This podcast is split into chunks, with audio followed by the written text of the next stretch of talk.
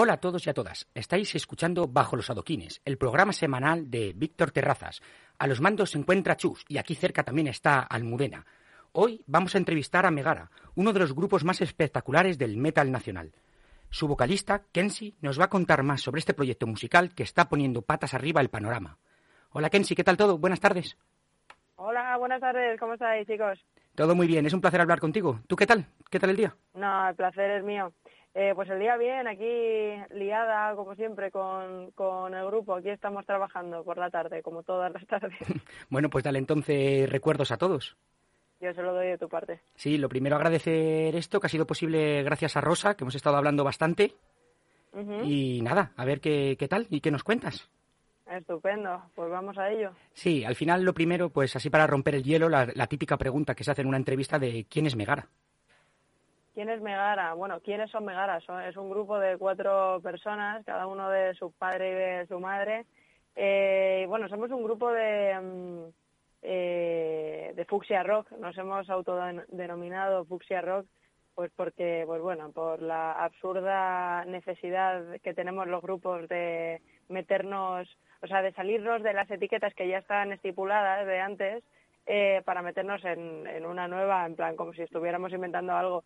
Nosotros lo que hemos intentado es, más que musicalmente, que al final pues está ya todo inventado, es en ese fucsia rock intentar eh, albergar un, concepto que es eh, Megara, ¿vale? O sea, tratemos, digamos, a la banda como un concepto de ideas más que como una banda en sí, porque eh, aparte de música, nosotros lo que hacemos es tirar mucho de, de espectáculo.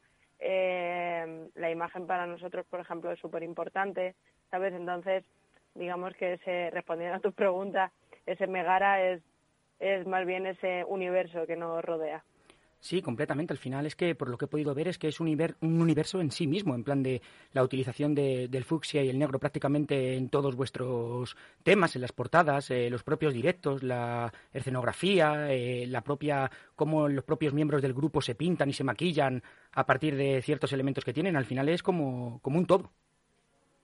Sí, totalmente, totalmente. Eh, además es que, mm, vamos a ver, de toda la vida de Dios, eh, al final nacemos eh, con, cinco sentidos, ¿no? Y para nosotros es un poco absurdo el, el dejarnos algunos por el camino. Eh, evidentemente no podemos tirar de cosas como puede ser el olfato, que en algún momento eh, podrá entrar la gente a un concierto de Megara y asociarlo como, por ejemplo, cuando entran a una tienda de Oisho, que en todas las tiendas de Oisho de España huele exactamente a lo mismo, porque eso, hay un tipo de marketing que va eh, que trabaja los, los olores. Hay empresas que se dedican a crear un olor específico para eh, que la gente cuando lo huela asocie ese olor a una empresa. Nosotros no hemos llegado a eso, pero ojalá que en algún momento sí que podamos utilizar porque al final eh, es arte y el arte si se puede apreciar con los cinco sentidos es un, es un regalo y, y está desaprovechado si utilizamos nada más que el,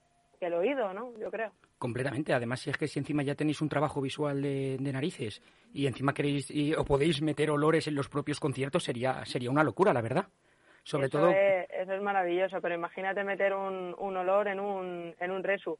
Sí, sí, sería no. un poco sería un poco, a no ser que cojas unos cañones de estos de aire, de vaporizadores y empieces a enchufar a la gente, es, es complicado, ¿eh? Escucha, cuando haya dinero, tú no te preocupes que tendrás olor a Megara hasta en, vamos, donde sea. ¿Y cuándo se formó el grupo? ¿En el 2014? Eh, empezasteis tú y Roberto, ¿no? ¿Cuándo se formó el grupo? ¿Cuándo se formó el grupo, Robert? En 2015. Hace seis años, exactamente. Eh, sí, ahí se formó, 2000, pues sí, 2015, ¿no? Estamos en 2021, pues 2015. La idea empezó a digamos, a cocinarse en 2014, que es cuando nos conocimos Robert y yo, pero no fue hasta el 2015 que empezamos ya oficialmente a crear el grupo, a buscar componentes y a empezar a formar lo que es eh, hoy en día la banda. Sí, ¿y cómo encontrasteis también a, al resto de componentes de, del grupo de Megara?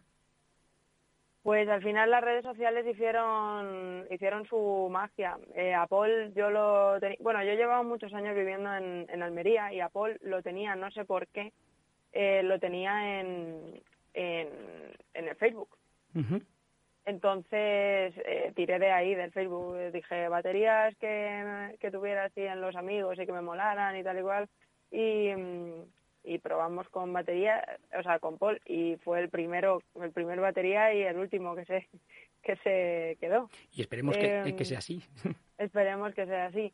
Y a Pablo mm, le conocía yo de una especie de mm, y ¿qué te digo yo? De campamento de estos de verano que hicieron en un momento la marca esta de palomitas y gusanitos que se llama Rizzi, hicieron una especie de campamento de verano eh, que era de música, que se llamaba Rizzi Pop.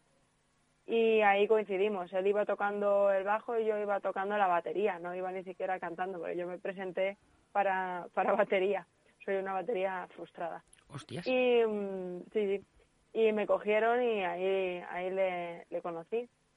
Sí, además, además cuando se escucha en conjunto, que muchas veces esto hay que decirlo cuando se habla de, de grupos así formados por cuatro o cinco miembros, lo, una de las cosas más importantes que tenéis es que estáis todos muy bien coordinados, cada uno en sus instrumentos, y al final ese, esa coordinación hace que las canciones, los conciertos y todo lo demás salga adelante. Si hay una descompensación entre los miembros del grupo, al final se va, se va al traste todo. Y es justamente lo que veo, que cuando se escucho, lo que veo es que todo está perfectamente compensado y equilibrado.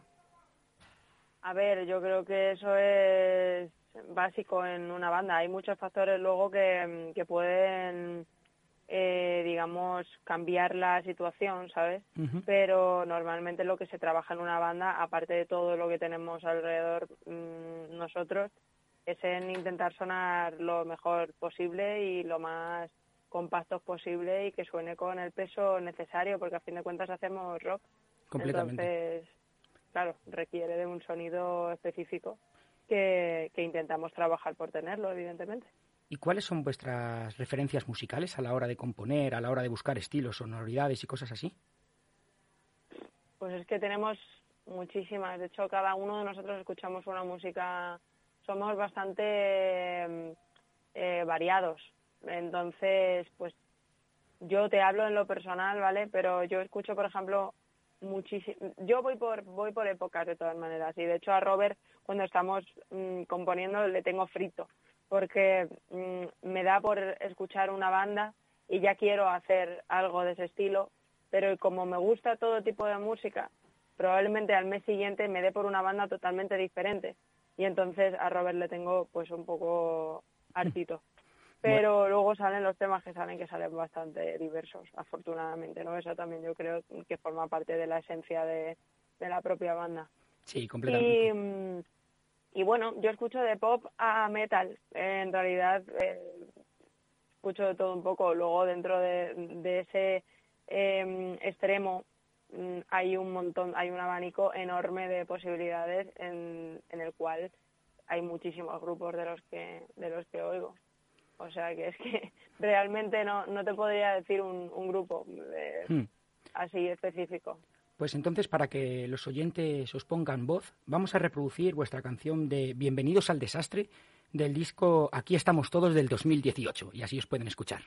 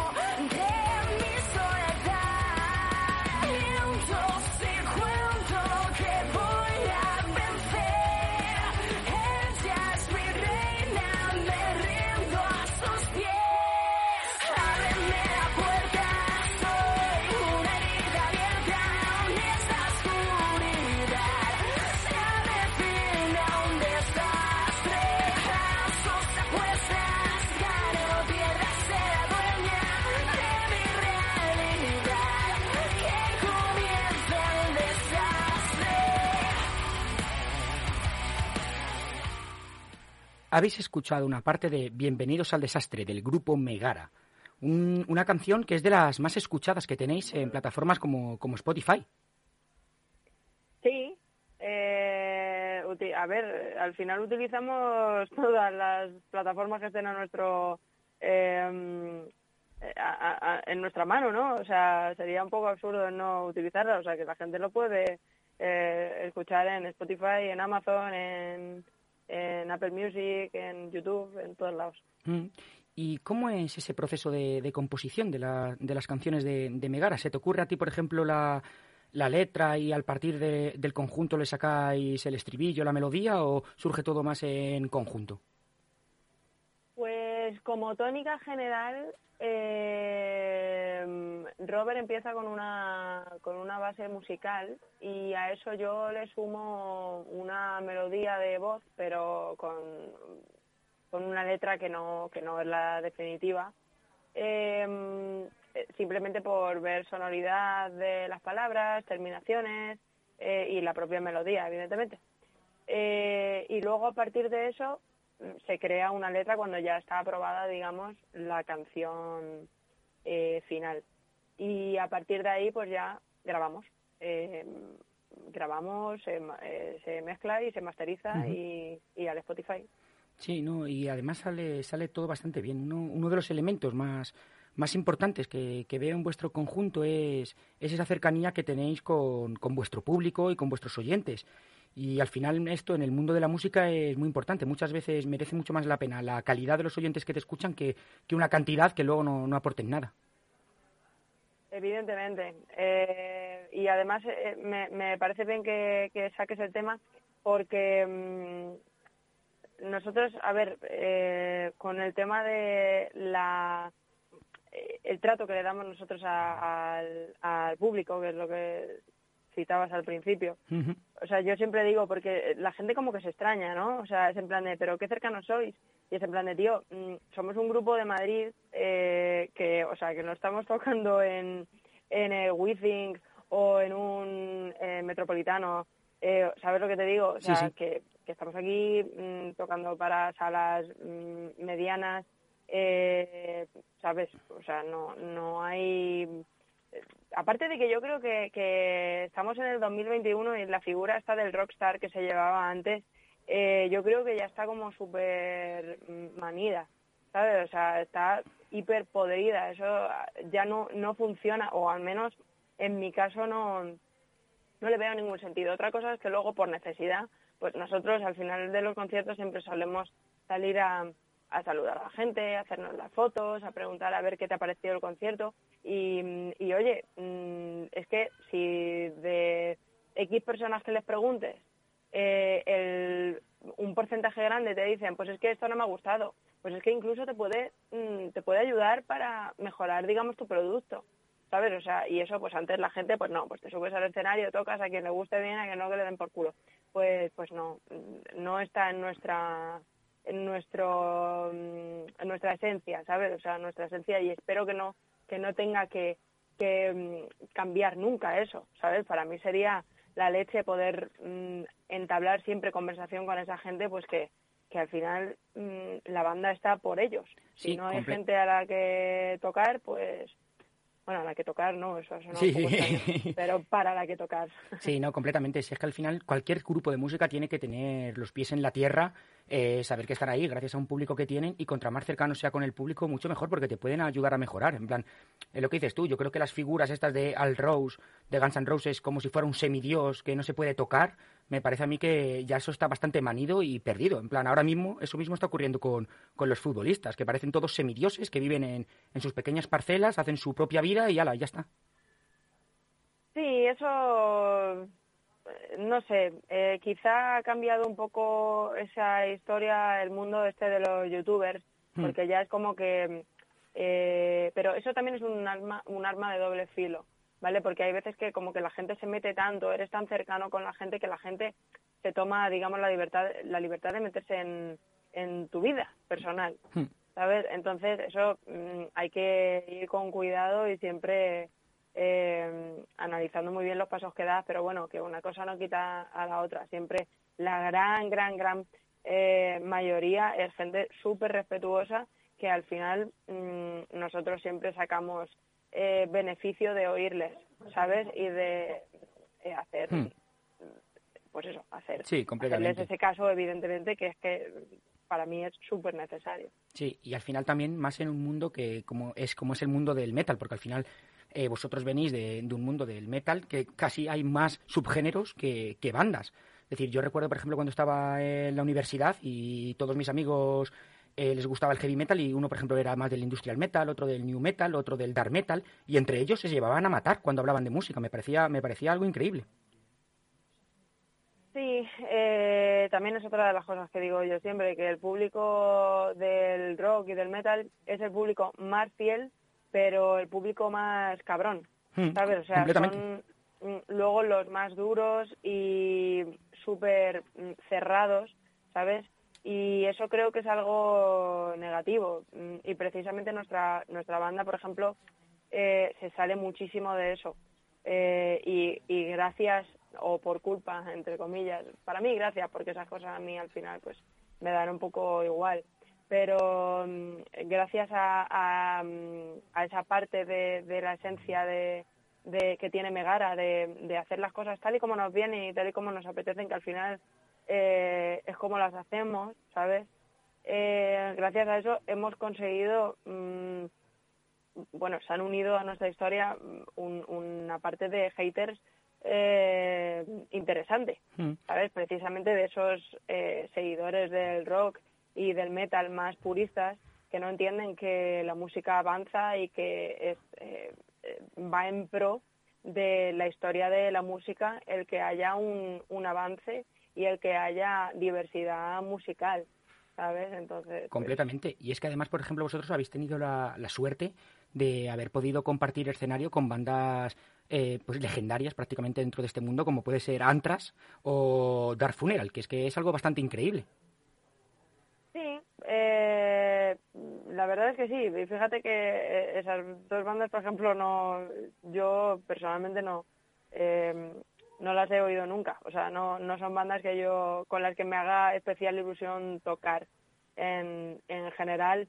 Eh, pero claro, evidentemente para nosotros es un, un regalo el poder compartir eh, escenario con bandas de un calibre eh, tan grande como, como ese. Hmm. Una, una cosa que me ha parecido bastante curioso es el, la línea musical que habéis publicado con vuestro último EP, el de Pink Side, el del 2021 en el que realizáis diferentes versiones de los dos álbumes que tenéis, de diferentes canciones que ya habéis publicado, pero todas con un corte mucho más, eh, más sinfónico, con una pretensión más ambiental. ¿Todo esto tiene que ver un poco para adaptarse a las circunstancias de los conciertos que había después de la cuarentena? Sí, en realidad todo esto vino para crear un, eh, un, formato nuevo de espectáculo que fue eh, que ha sido la gira del Pink Side que ha sido y sigue siendo que, de hecho, este domingo eh, tenemos concierto aquí en Madrid, en la sala Revi Live.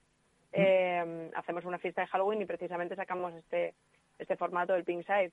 Eh, lo hicimos totalmente para, para adaptarnos a eso y, y también para seguir creando, ¿no? O sea, ahora mismo yo creo que estamos en un punto de mm, hay tanta música y tanto material que si de repente te das el privilegio de, una banda como nosotros se da el privilegio de parar, es como que cuando pretendes arrancar otra vez, como que te cuesta mucho más porque la gente de repente se ha pensado que te habías eh, muerto, ¿sabes? O sea, no muerto literalmente, ¿vale? Sí, no, pero que, estás fuera del juego. Que estás fuera, sí, sí, sí. Entonces, mm, tenemos esa responsabilidad, ¿no? Eh, o sea, Iron Maiden, pues a lo mejor sí que se puede eh, permitir el lujo de decir, pues estoy cinco años, seis años o los años que llevaran sin hmm. sacar disco, ¿sabes? Porque, bueno, a fin de cuentas, pues son leyendas que siempre están ahí, ¿sabes? Eh, ¿Sabes? Sí, no, eh, Claro, y, a pesar de que mueran, eh, literalmente van a seguir estando ahí, siempre, porque, coño, son leyendas. Hmm. Pero en una banda como de, de, nuestras características no se puede permitir parar eh, un año ni por una pandemia, ni con una pandemia en medio. Entonces, ¿qué hicimos?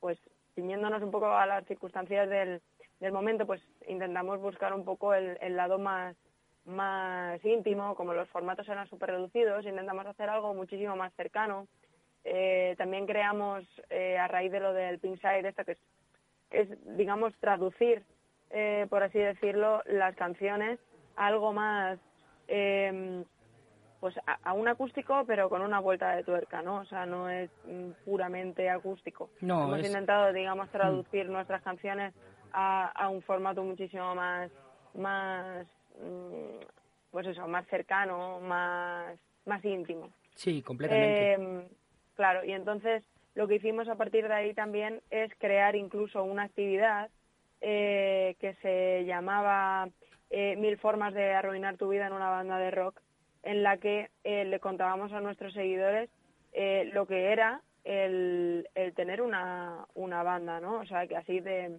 de fuera a lo mejor tú vas a un concierto de un grupo y no te no te esperas que, que una banda, o sea, tú te esperas que, que digas, pues mira, son cuatro chavales que se suben a un escenario, se lo pasan de puta madre y a correr. Pero es que tener una banda significa muchísimo más. O sea, creo que eso es incluso el punto que, menos importa, ¿sabes? Hay muchísimo trabajo detrás y que mm, para nosotros era muy necesario y el momento ideal era ese, cuando estaba todo el mundo sentado, eran formatos en los que te podías dirigir a la gente de una manera muchísimo más directa.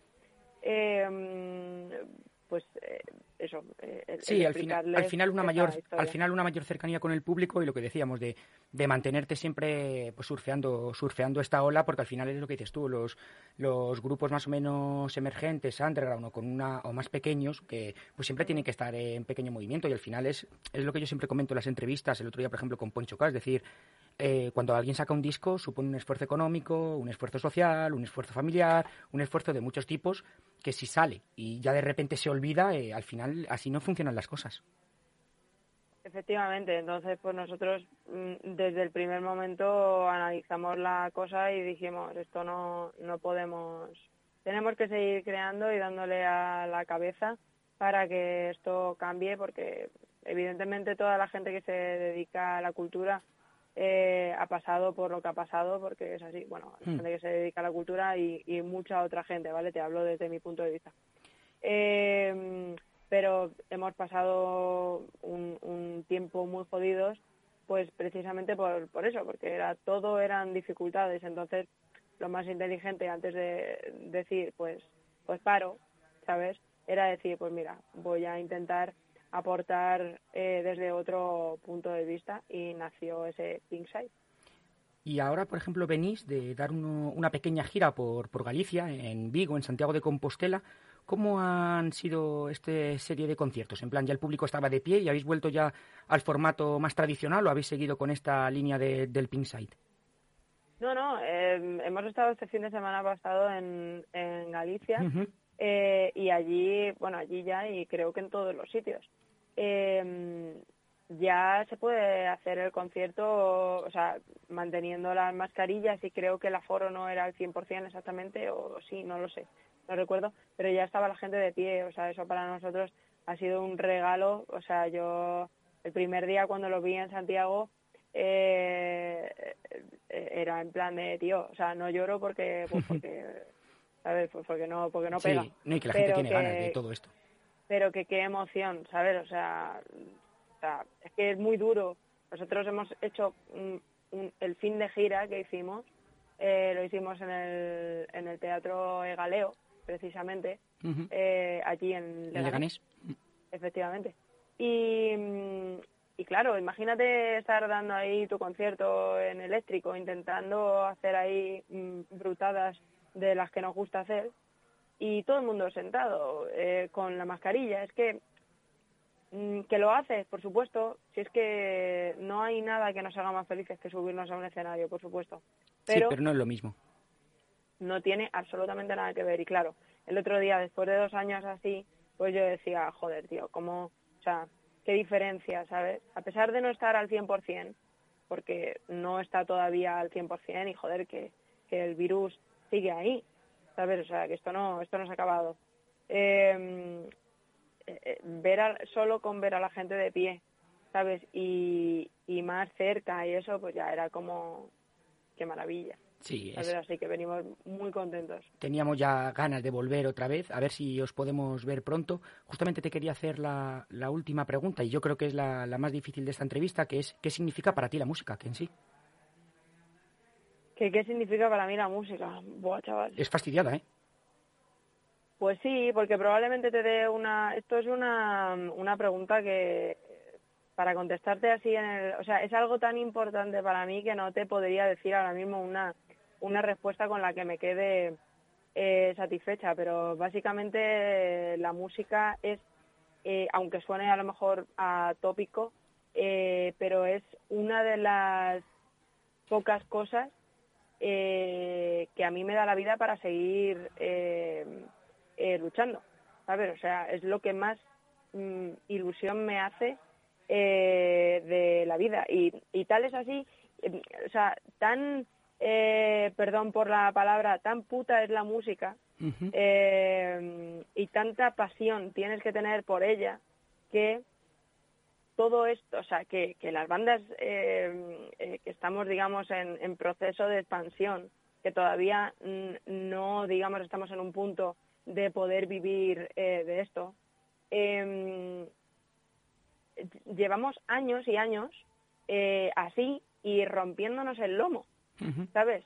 Eh, eso, si no tienes, si, si no te generara y no te moviera por dentro lo que te mueve la música, que a mí solo me lo mueve la música, eh, no invierto ni un año de mi vida en esto, ¿sabes? Pero yo sé a ciencia cierta que me dé eh, lo que me dé la, música a nivel mmm, psicológico me aporta tanto, tanto beneficio que voy a seguir los años que hagan falta porque es, una, una vía mmm, de felicidad, digamos, eh, muy importante.